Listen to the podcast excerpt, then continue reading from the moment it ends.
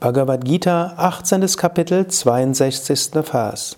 Fliege ihm entgegen, um bei ihm Zuflucht zu suchen, mit deinem ganzen Wesen, o Arjuna. Durch seine Gnade wirst du höchsten Frieden und die ewige Wohnstatt erlangen. Tam eva sharanam gacha sarva bhavena bharata tat prasadat param shantim sthanam prapshyasi shashvatam. Krishna lehrt Arjuna höchstes Bhakti, höchste Hingabe. Das kannst du dir heute vornehmen. Fliege Gott entgegen. Jetzt sei dir bewusst, Gott ist da. Fliege ihm entgegen. Das heißt, Gott will, ist auch für dich da.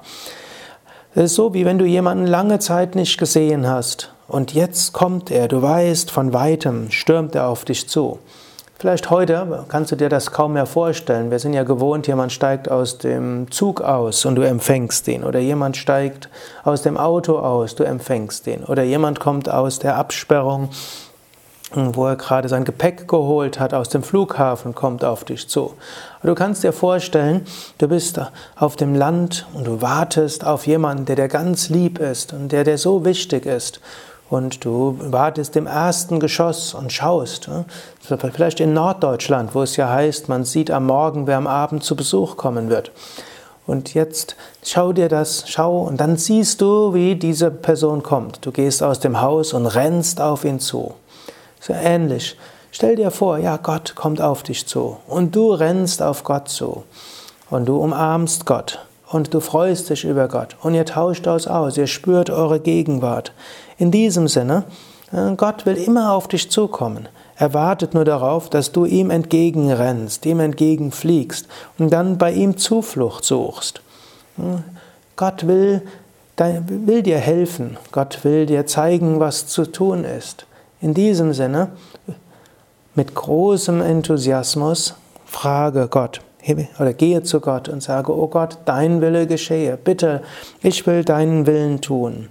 Indem du dich so ganz Gott hingibst, indem du dir bewusst bist, du bist nur Instrument Gottes, kannst du höchsten Frieden finden.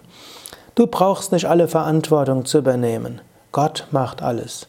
Du kannst dir auch vorstellen, dass es als ob du ein kleines Kind wärst das vielleicht, also im Alter von 10, 12 Jahren, von seiner Mutter, seinem Vater ein paar Tage allein gelassen worden ist zu Hause. Als kleines Kind hattest du große Verantwortung für das Haus und dich selbst zu versorgen und alles.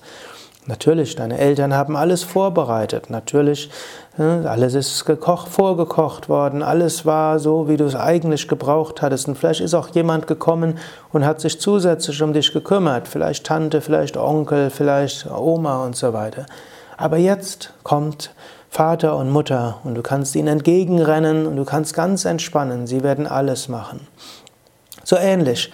Manchmal scheint es dir im Alltag so, als ob du so viel Verantwortung hast, als ob du dich um so viel kümmern musst und so viele Entscheidungen treffen musst und vielleicht sogar überfordert wirst und so weiter. Aber renne Gott entgegen. Umarme Gott und wisse, Gott macht letztlich alles. Du bist nur Instrument. Und auch wenn du Fehler machst, es spielt keine Rolle. Gott wird es schon richten. Daher fliege Gott entgegen, suche Zuflucht bei Gott mit deinem ganzen Wesen. Durch seine Gnade wirst du höchsten Frieden und die ewige Wohnstatt erlangen.